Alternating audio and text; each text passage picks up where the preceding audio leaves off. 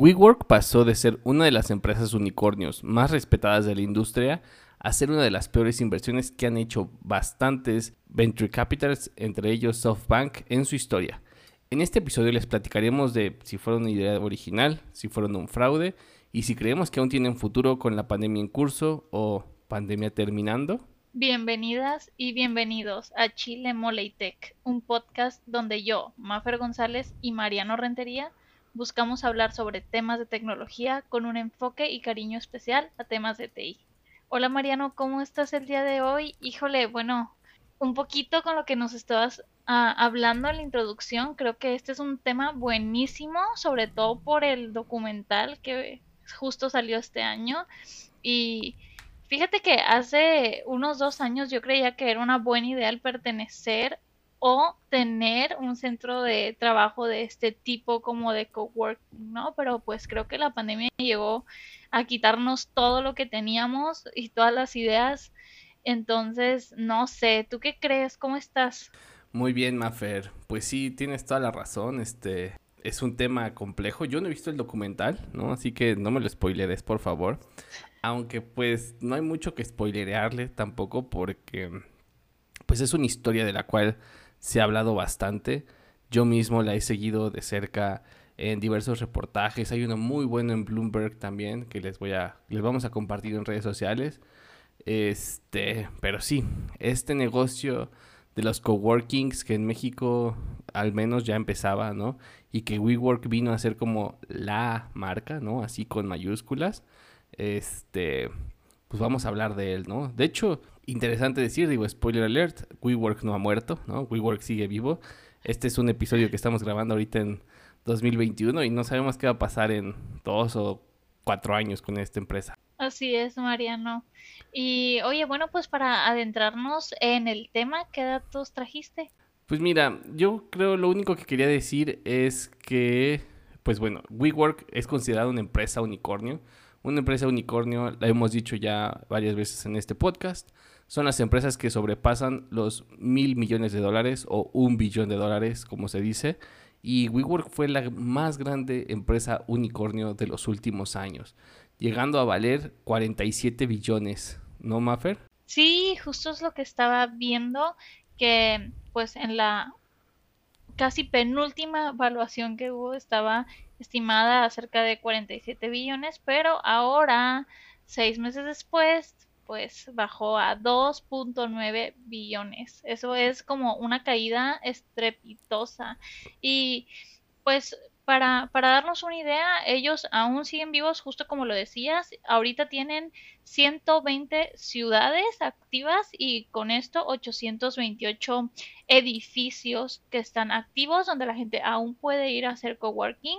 aún cuentan con 490 mil miembros y con 6.000 empleados. Sí, súper interesante lo que dices. De hecho, si lo pensamos, ¿no? 2.9 billones de dólares versus 47 billones es un 94% menos que lo que valía, ¿no? O sea, ya no es una empresa unicornio súper respetada, etcétera. Ahora es una empresa unicornio cualquiera. La verdad que apenas vale 2.9 billones de dólares. Creo que por ahí, ahorita lo, lo busco rápidamente pero Nubank creo que, es ahorita como, como el unicornio este, más de moda en Latinoamérica. Si mal no recuerdo, está... Mira, ahorita está, vale 30 billones. Entonces, bueno, Nubank vale más que WeWork hoy. Este, por ahí, este, Kavak creo que no sé cuántos billones. Entonces, pues ya, hoy por hoy, WeWork valiendo 2.9, pues ya es cualquier cosa, ¿no, Mafer? Así es, yo creo que, híjola, es, o sea, se me hace muy impresionante por cómo subió, pero lo más impresionante es qué pasó, qué factores hubo para que tuvieran esa caída tan, tan fuerte, ¿no? Porque es como, hey, ahorita tengo dinero para comprarme no sé, ejemplo, unos audífonos, pero pues ya no me completo los audífonos, solo me completo unos audífonos de la tienda del dólar o no sé, es algo como bien extremo, siento, no sé, ¿tú qué piensas? Estoy de acuerdo. Oye, y déjame que te platique un poquito de los inicios de WeWork. Este, WeWork fue fundada en 2010, este, pero tantito para atrás, ¿no? Eh, en 2008, Adam Newman, quien fuera el CEO y uno de los co-founders de WeWork, él era dueño de una eh, empresa de ropa de bebés, la cual tenía en Nueva York, específicamente en Brooklyn. Y en ese edificio él veía que, que había un piso vacío, ¿no? Entonces él convence al dueño del edificio que si se lo renta y junto con McClevy se ponen de acuerdo para crear una empresa que le llaman Grand Desk, el cual era un coworking eco-friendly. Este coworking le va bien, en, a los dos años este, abren, lo amplían, etcétera, y luego venden esta empresa y con ese dinero ellos fundan WeWork, ¿no? La cual empieza con su primer location, su primera locación, por, perdón, en Soho. Y un año después lanzan WeWork Labs, la cual iba a ser una startup incubator, ¿no? E, este, incubadora de startups adentro de WeWork con la intención de fortalecer ese networking que se iba a generar en sus espacios de coworking y, y proveer ese espacio, un, un espacio, digamos, de innovación para las personas, ¿no? Creo que el tema de WeWork, por lo que vamos a hablar, se basa demasiado, pues, en este, pues, en este sueño, ¿no? En este, en esta visión de que, oye, pues es que si yo te ofrezco el mejor espacio de trabajo y aquí puedes encontrar excelentes diseñadores, excelentes abogados, excelentes marketing, etcétera, todo el mundo se va a beneficiar directamente de este networking y todos van a hacer dinero, ¿no?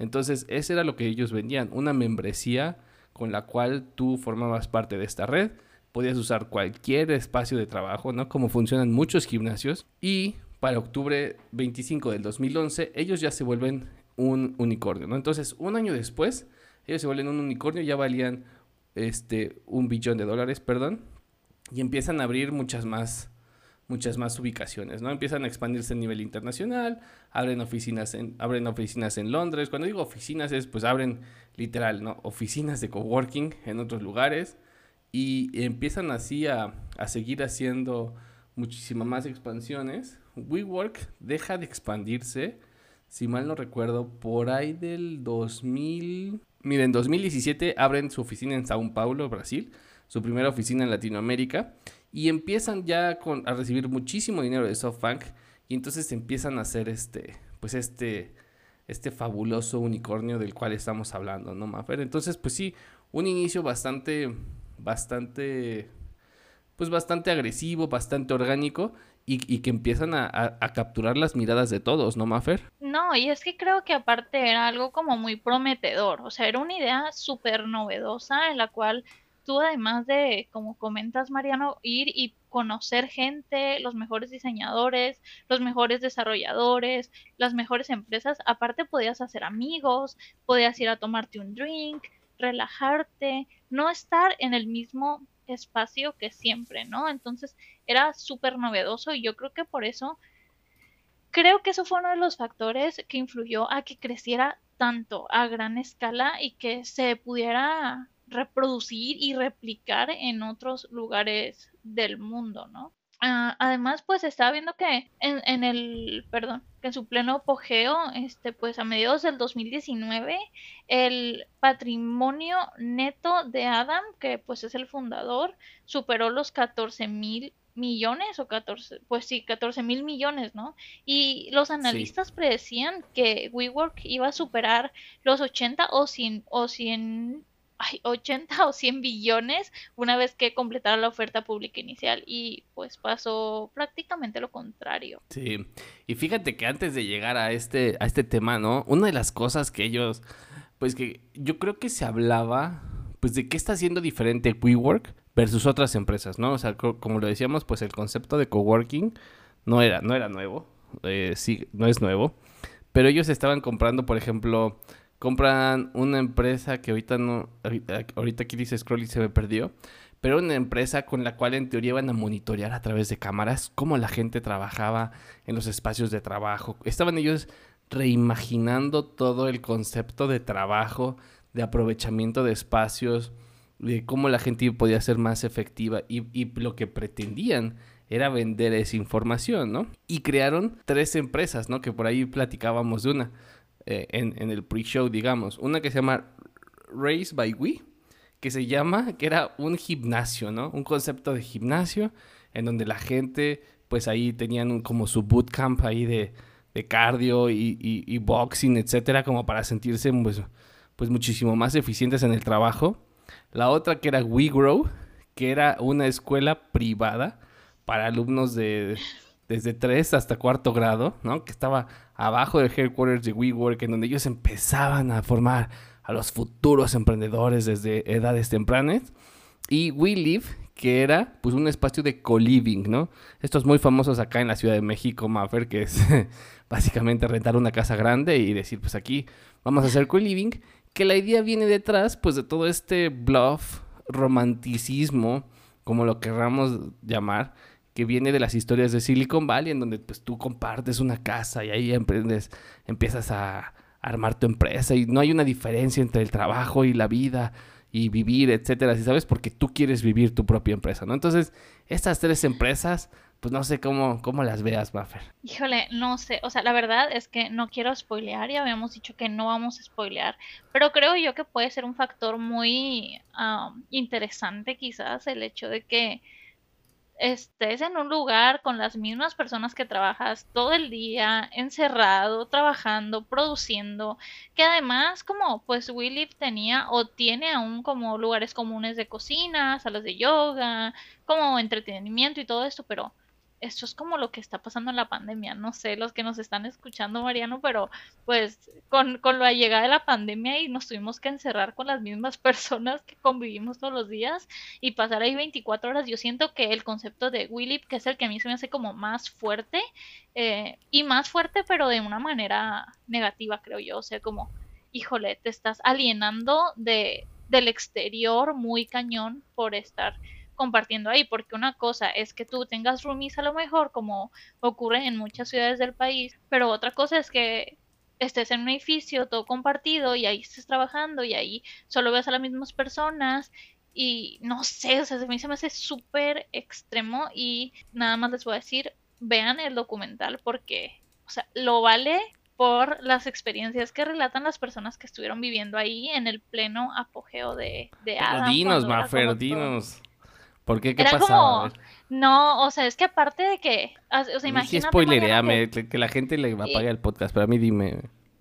imagínate que tú estás uh, en, en, tu trabajo normal, ¿no? Y de repente tu director te dice, bueno, ahora qué onda, te traigo una propuesta, Mariano, vente, vente a vivir aquí, todos somos amigos, todo está muy padre, entonces todos vivían donde mismo, pero aparte de eso, obligatoriamente tenías que ir a una fiesta en unos campos así súper grandes y eran unas fiestas estas como súper, no sé, Proyecto X, donde había pura borrachera y era obligatoriamente, o sea, si a mí no me gustaba ese trip de ir a una fiesta, pues tenía que ir porque era parte, parte de WeWork. Entonces, a mí eso es como, hey, no, esto es demasiado. Y uno de los testimonios decía que él se sentía muy como alejado de sus amigos, de su familia y, claro que no le echa la culpa a Adam, por supuesto, pero como esa manera de, de liderar fue demasiado fuerte, fue casi como un gurú y todo esto que se, que se de repente se transforma en cosas raras, entonces sí está muy creepy, ¿eh? Pues sí, no, o sea, creo que volvemos al punto del romanticismo, es que yo creo, Maffer, que, que, que aquí lo estamos criticando a lo mejor desde el privilegio, como se dice, pero muchos quieren vivir ese sueño, señor Paul, ¿no? O sea, como dice el meme, pues este, esas fiestas no suenan nada mal, pero pues ir una vez está bien, ir dos está bien, pero pues sí, a la larga te vas, este, pues, pues no, no sé, yo creo que no avanzas o no sé, no, no es para todos, ¿no? O sea, creo que eso es, eso es muy importante de, de mencionarlo y, y pues la palabra creo que clave es que te obliguen.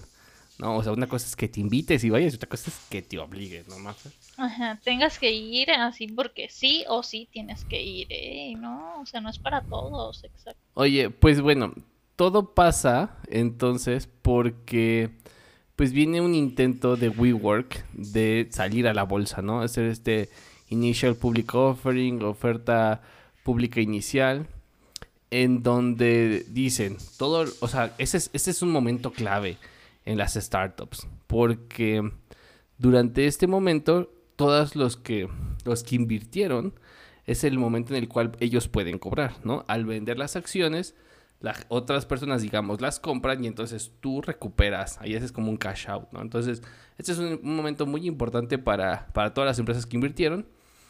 Y entonces, preparándose un septiembre, este, perdón, en, en enero del 2019, se tenía ya que la, la valoración de la compañía de 47 billones. Y se planeaba, como tú dices, pues que podía llegar a 80 o a 100, 100 billones, ¿no? Entonces, cuando empiezan en este proceso de evaluación, pues lo que dicen, a ver, enséñame ahora sí tus libros, ¿no? Enséñame, cuando digo tus libros son este, pues tus estados financieros, tus libros contables, pues. Una expresión, una expresión por aquí, que ya que la dije, no, no me sonó bien. Enséñame tus libros, ¿no? Entonces, pues, pues dijeron, oye, ¿qué onda? ¿Cómo que, cómo que WeWork, como startup, ha invertido en otras, ¿qué? ¿250 startups? No, eso no puede ser. ¿Cómo que el dueño eh, Adam Newman, fue quien compró la marca Wii y nos la vendió por 5 millones de dólares. O sea, a él le costó creo que 10 mil dólares y ¿por qué este la compramos en 5 millones? O sea, entiendo que tiene que haber una ganancia, pero esa ganancia y pues entre otras cosas, ¿no? Mafer, ¿qué más por ahí les detectaron en este proceso? Híjole, no. Pues creo que eh, entre todo eso también, este, pues tenían muchísimas inversiones, ¿no? O sea, había demasiadas inversiones, aproximadamente 250 entre ellas.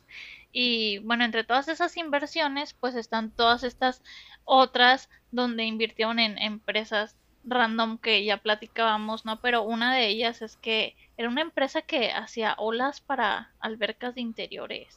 O sea, como súper desenfocado el trip, ¿no? No sé en esa empresa se invirtió 13 millones. O sea, ¿cómo? Es como, no sé, siento como la película esta de Nosotros los Nobles, de que a alguien se le ocurre algo y, ay, sí, ya sé, voy a, voy a tener una empresa para hacer albercas, no sé. O sea, no sé, es como, se me hace, otra vez estoy criticando súper desenfocado. Sorry. Sí, no, la verdad es que sí, empezaron a invertir en un montón de cosas creo que por ahí compraron este por ejemplo, ellos compraron la empresa de Meetup, ¿no? En donde, en donde tú planeas eventos en línea y de hecho tenemos un episodio de Meetup en el podcast. Luego la desinvirtieron, o sea, empezaron a tener que, que soltar cosas porque la verdad es que tenían bastantes inversiones y lo que se dieron cuenta es, ¿sabes qué? Pues esta empresa no vale los 47 billones. Si sale ahorita la bolsa, solo la vamos a evaluar en 10 o 12 billones. Entonces, en teoría, o sea, en teoría, este, hasta ese momento ellos habían recibido valoración hasta por 20 billones, pero reducirla a 10 billones, pues hacía que perdiera, ¿no? Dinero eh, SoftBank y que, ya hablamos de, ellos en un podcast, búsquenlo, en un episodio de podcast hablamos de SoftBank, la mano que mece la cuna de las startups, y pues se cancela, se cancela el IPO y todo se derrumba, ¿no? O sea, a partir de ahí, digamos, esto abre como por completo la caja de Pandora Maffer y pues todo se derrumba para, para WeWork. Híjole, sí, sí te creo. Creo que corren Adam Newman inmediatamente. creo que sí, bueno, lo, lo corren pero después de una serie de caída tras caída tras caída tras quererla levantar y levantar y al final pues no, no se pudo, ¿no? Y es que eh, la compañía de WeWork para el 2020-2021 pues tenía estos compromisos de alquileres por 50 mil millones que había prometido satisfacer y pues reconoció que había fracasado en sus planes de, de oferta pública, como ya lo habías comentado. Y básicamente lo que, lo que pasó es que la salvaron, tuvieron que salvarla y ahorita ya, ya, ya cambiaron de director pues ya es otro, otro trip, ¿no? Pero, ay, no sé, yo siento que, que como, como veíamos aquí en los datos, se, calculaba que, que, el mundo aún posee 450 unicornios, pero tras la implosión de WeWork, los JP Morgans actuales son más precavidos, o sea, ya se van como que, hey, no te voy a invertir tanto, espérate, ¿no? Y es que creo que... Pues, no, sí, perdón que te interrumpa, a ver, pero creo que en el, no, no me acuerdo, pero creo que el tema de Adam Newman y Masatoshi, el don Masatoshi, el de el de SoftBank, es que casi que lo convence casi como con dos slides así de, no, pues mira, tengo esta idea, ¿le entras? Y el otro, no, sí. O sea, en teoría hablaba tan bonito el Adam Newman que, que, lo, que lo, lo enamora.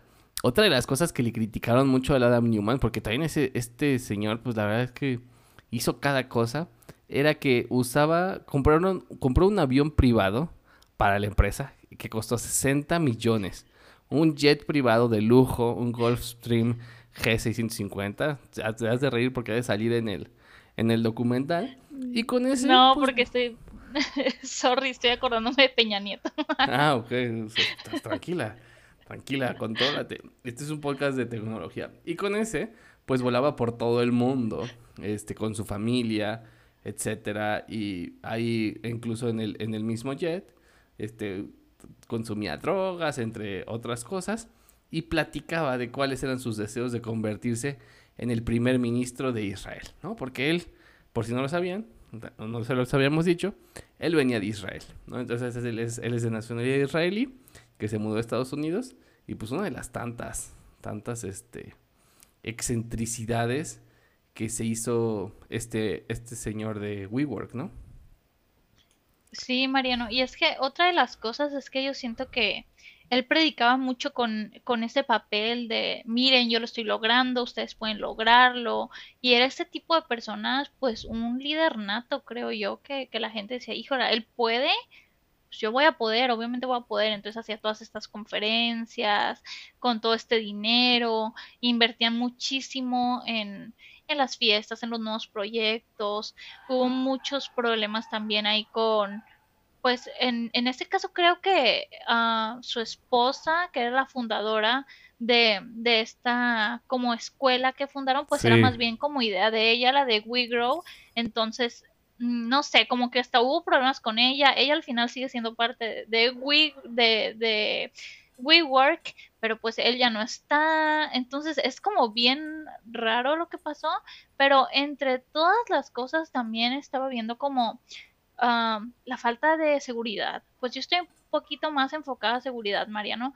Pero uno de los factores que, que se ven en el documental, y yo sigo spoileando, pues es que una de las de las como no sé asistentes de Adam ella él dejó como abierta su laptop algo así con su correo abierto no tenía nada de seguridad y ella vio que estaba apostando entre los altos mandos de la empresa para ver quién despedía más gente cuando tuvieron que hacer todos estos recortes. Entonces hey dónde queda tu seguridad porque creo que ella al final filtró ese, ese correo. Entonces, había tanta gente experta en diseño y toda esta gente que trabajaba ahí o que eras como, pues que puedes ir ahí porque pues sigue existiendo, volvemos a lo mismo, pero no podían contratar a alguien de seguridad para que reforzara su red interna o no sé, yo me pregunto como todas estas cosas, ¿no? Que al final, ¿cómo, ¿cómo puede ser que, ay, dejé, dejé, mi laptop aquí sin contraseña y alguien vino y ya vio mis planes macabros, ¿no? No, sí, y, y de hecho lo dices por ahí, por ahí bien, o sea, esa, entre otras cosas también sufrieron varias demandas, ¿no? O sea, por ejemplo, tuvieron demandas de discriminación por edad, discriminación por acoso sexual, este de que a las mujeres se les pagaba menos, luego por ahí de que, de que, insisto, o sea, había muchas demandas por sueldos diferentes, de que se pagaba diferente sueldo ah, dependiendo del, del, del, género, de que se usaba marihuana por los ejecutivos de la compañía, de que había discriminación al contratar a personas embarazadas. Otra, otra persona también este, demandó a WeWork en 2020 diciendo que pues le prometieron un aumento de sueldo, el cual nunca se lo dieron, y a personas blancas con muchas menos este, cualidades, digamos, o performance, sí les dieron un aumento de sueldo, incluso fueron promovidos, ¿no? La persona, incluso quien fuera como el head de diversidad e inclusión, renuncia y esa misma persona demanda por, pues porque hay discriminación con la raza, etcétera, ¿no? Entonces, pues, unas fichitas estas personas de WeWork, Maffer. No, y es que justo ahorita que estás mencionando lo de las demandas laborales, es que también WeWork demandaron a SoftBank cuando retiraron la oferta. O sea, esto es como un berrinche, ¿no? No sé, es como, hey, te voy a demandar. Entonces, pues cuando, cuando SoftBank dijo que pues no iban a, aceptar esta, pues iban a, retirar la oferta, pues los demandaron. Oye, estoy viendo aquí que este que, además del, del, documental que mencionas, Maffer, se viene una serie de Apple Plus que se va a llamar We Crashed, en la cual va a estar protagonizada por Jared Leto como Adam Newman, ¿no? Jared Leto, por si no saben, es el que interpretó al Guasón en, en la última película de... ¿Cómo se llama esta? De, de Suicide Squad, Escuadrón Suicida. Y Anne Haraway va a ser este, Rebecca Newman, la esposa de Adam Newman, este, por si no saben quién es ella, es la del diario de una princesa, entre otras películas. Eh, aquí Maffer inserta malísima también. Y pues bueno, ya la empezaron a grabar, se espera que salga el año, en 2022, entonces también hay que, habrá que verla, Maffer. Habrá que verla, Mariano. Oye, pues ya, mira, total, el IPO fue malo, ¿no? Eso fue en 2019 y pues desde entonces WeWork ha estado sufriendo, ¿no? O sea, en México siguen abiertas sus tres ubicaciones, la de Ciudad de México, Guadalajara, Monterrey. Yo fui a Monterrey recientemente y vi su edificio por fuera y está en un edificio pues muy fancy allá de Monterrey. Eh, rentaron demasiados lugares, ¿no? Entonces tienen compromisos por alquileres por más de 50 mil millones de dólares, los cuales tienen que, que pagar este, poco a poco, ¿no? Porque firmaron contratos porque ellos rentan los lugares en los cuales ponen sus oficinas, ¿no? No, han comprado tantos lugares. Pues creo que ya están cerrando locaciones, ¿no, Mafer? Sí, ya, ya están cerrando locaciones y pues es que junto con la pandemia es obvio, ¿no? Pero justo ahorita hablando de pues en México y Latinoamérica, yo estaba viendo que en Forbes uh, pues anunciaron que eh, WeWork va a estar como regalando entre comillas o no sé, como prestando sus oficinas a gente o emprendedoras. Bueno, tal cual dice Forbes que WeWork va a dar meses de oficinas gratis a los emprendedores que formen parte de la Asociación de Emprendedores de México, la ASEM, como parte de un programa de apoyo. Pues claro que van a dar esto porque pues, no están vendiendo, ¿no? Entonces la firma de espacios de oficina WeWork brindará sus instalaciones sin costo durante un año a 10 empresas creadas por mujeres. A lo mejor es para limpiarse un poquito la reputación ahí después de todas estas demandas por género. Y bueno, de la misma forma, también va a ofrecer, a ofrecer un mes de oficinas gratis a cualquier miembro de la Asociación de Emprendedores de México y dos y tres meses sin costo si el emprendedor se compromete a una membresía de seis meses o un año respectivamente. O sea que págame por adelantado o comprométete que te vas a pagar un año casi casi como gimnasio y pues yo te regalo ahí unos mesecitos sin costo siempre y cuando seas un emprendedor de, de esta asociación. ¿Cómo ves, Mariano? Está cañón. ¿eh? Yo veía por aquí que ya están cerrando una oficina en Seattle, por ejemplo este, ya, ya la van a cerrar. Y pues como decíamos, ¿no? O sea, pues el tema, no el tema solamente de los coworking, sino el tema de las oficinas físicas, pues parece que no es negocio. en 2020 y 2021 con una pandemia, yo sigo sin ir a la oficina personalmente, llevo este un año y tres meses viendo aquí mi calendario, este trabajando desde casa, he ido a la oficina en contadas ocasiones. Entonces, pues como diría este otro meme, ¿no? Del, del chavito este de, de la película de Jojo Rabbit, no es un buen momento para hacer espacios de coworking. No, sí, yo creo que, que, no es el mejor momento y creo que también llegó a revolucionar, sobre todo en Latinoamérica, que no estábamos muy acostumbrados a hacer home office, por lo menos yo también tengo home office desde, aún me acuerdo, el 17 de marzo del 2020, entonces, si a mí me dan la opción de volver a una oficina o ir a un coworking, créeme que yo trabajo mucho mejor desde mi casa. Y es que puedes convertir tu casa en tu espacio de trabajo, ¿no? O sea, yo siento que puedes perfectamente vivir súper cómodo, tener amenidades, no tener que compartirlas con nadie más y seguir siendo funcional. ¿Tú por qué eres ermitaña, no. Maffer? Este, no, yo creo que hay un poco para todos, ¿no? O sea, yo creo que definitivamente lo que quiere el trabajador moderno, ¿no? voy a decir del futuro, sino de hoy, es flexibilidad, ¿no? Entonces, flexibilidad significa que, pues si hoy quieres trabajar en tu casa perfectamente, pues qué padre. Si quieres trabajar todo el día desde una cafetería, qué padre. Si quieres trabajar todo el día desde un, este, desde un coworking porque a lo mejor te gusta ver gente pasar, etcétera, pues está padre, ¿no? Pero que tengas esa flexibilidad siempre y cuando orientado a resultados. Y pues el que quiera 100% desde casa, o sea, es lo importante, ¿no? O sea, que no tengas un tema de que es que tienes que ir a la oficina lunes, martes y miércoles, jueves y viernes te puedes ir a tu casa, porque pues eso, eso te rompe, eso no es flexibilidad, eso nada más es como, pues, no sé, es como, como un horario fijo en dos lugares, ¿no? Ni, ni está padre. En cambio que te digan, ¿sabes qué? Tienes que ir una vez a la oficina, una vez al mes, ¿no? Porque van a hacer unas dinámicas o unas juntas de planeación y es más como un viaje de trabajo y así tú vivas en, Tijuana o vivas en, en Buenos Aires, este, puedes ir una semana a la Ciudad de México y después te regresas, ¿no? Creo que eso ya es como que, eso yo lo veo más como el futuro, la verdad. Así es, Mariano, que justo esto que estás diciendo es que me parece muy interesante porque el nuevo director ejecutivo de WeWork, que es Sandeep Matrani, no sé si estoy pronunciando bien, pero bueno, él asumió el cargo de director ejecutivo el año pasado, en 2020, y se metió en una polémica porque dijo que, ay, no sé, en un, en un ah, festival de Wall Street Journal, dijo que bueno, pues que las personas que se sienten más cómodas desde su casa, como yo, son las menos comprometidas con su empresa. en contraposición a los trabajadores más comprometidos que sí quieren a la oficina, como tú, Mariano. y no es que ser mitaña, pero pues es que cada quien define qué es lo que le gusta y en dónde le gusta trabajar, ¿no? Eso se hace súper... Ay, ¿qué onda con ese señor? Ya lo habíamos eh? dicho, ya lo habíamos dicho en el pasado que no te pones la camiseta tú. Este, y esa sería mi conclusión, Mafer. No sé cuál sería tu conclusión de este episodio. Yo pienso que mi conclusión de este episodio sería que un día estás arriba y otro día estás abajo, Mariano. Pues sí, así es esto.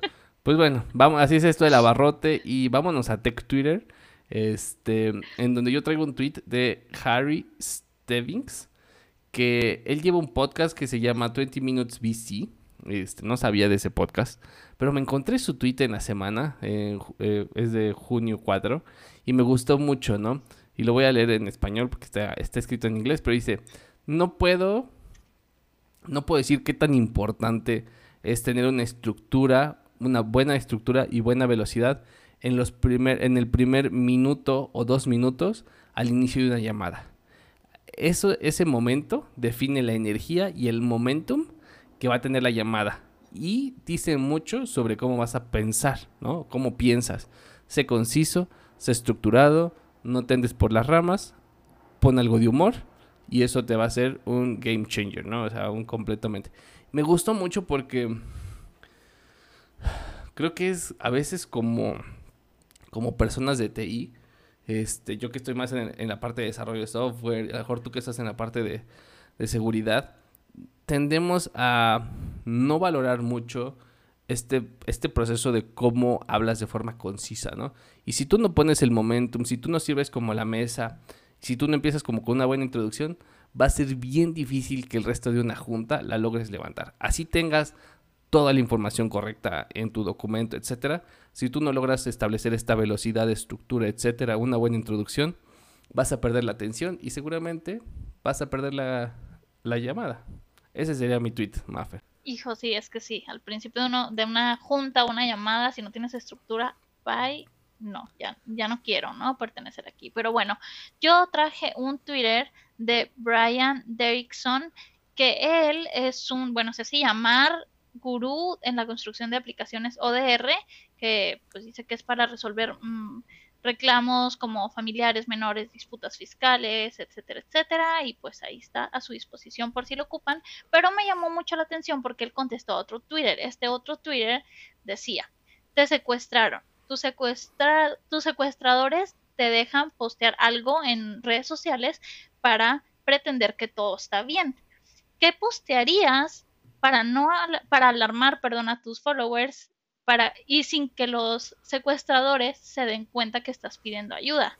Entonces Brian contestó, hey family, acabo de contratar la membresía de WeWork. Es todo lo que necesitas hacer, como es, es como todo el gasto operativo que cualquier startup necesita hacer para estar en el, en el craft, ¿no? Y dice, ah, re- reunámonos ahí y vamos a, a construir. Entonces me gustó mucho porque pues justo estamos hablando de WeWork y siento que Brian como que no le gustan las membresías de, de WeWork. O, o es como tú y cree que no necesitas ir a la oficina para, pues, para estar en la zona. ¿no? Yo creo Ah. que sí. Bueno, pues muchas gracias a todos por habernos escuchado el día de hoy. Eh, estamos actualizando nuestro newsletter, no sé si, si ya lo recibieron. Sigan el podcast en redes sociales, en Twitter y en Instagram estamos como Chile Mole y Tech, porque pues de esa manera en redes sociales podemos conocernos mejor, estar platicando, podemos estar ahí, no sé, comentando y pues yo en lo personal los invito a que me sigan a mí en mis redes sociales. En Instagram estoy como Mafer González Tech y en Twitter estoy como Mafer González Tech. Y a ti, Mariano, ¿dónde te encuentran? En Twitter mi handle es Mariano Rentería. En YouTube tengo un canal que igual encuentran como Mariano Rentería. Eh, escribí un libro por ahí, les dije, la guía de bolsillo para el líder técnico. Ya ven la versión 1.4 y no me pienso detener. La verdad es que se está volviendo como terapia, ¿no? Entonces, si la compran, reciben actualizaciones constantes. Esta vez escribí acerca de diseño técnico. Entonces ahí les invito a que le den una pasadita. Y me encantaría, Mafer, que como dices tú, pues que si nos siguen en redes sociales, que nos escriban si les gusta el podcast, si no les gusta el podcast, qué les gustaría que cambiáramos, que nos corrijan, etcétera. Nos pueden mandar un mensaje directo en cualquiera de nuestras redes, todo está abierto. Eh, también los invito a que sigan a Oscar Matías en Twitter, lo encuentran como arroba Mats Matías, quien colabora en la creación de este podcast con datos y otras cosas. Y no olviden que si les gusta el podcast, recomiéndolo a sus amigos y si no, recomiéndenlo a sus trolls más cercanos.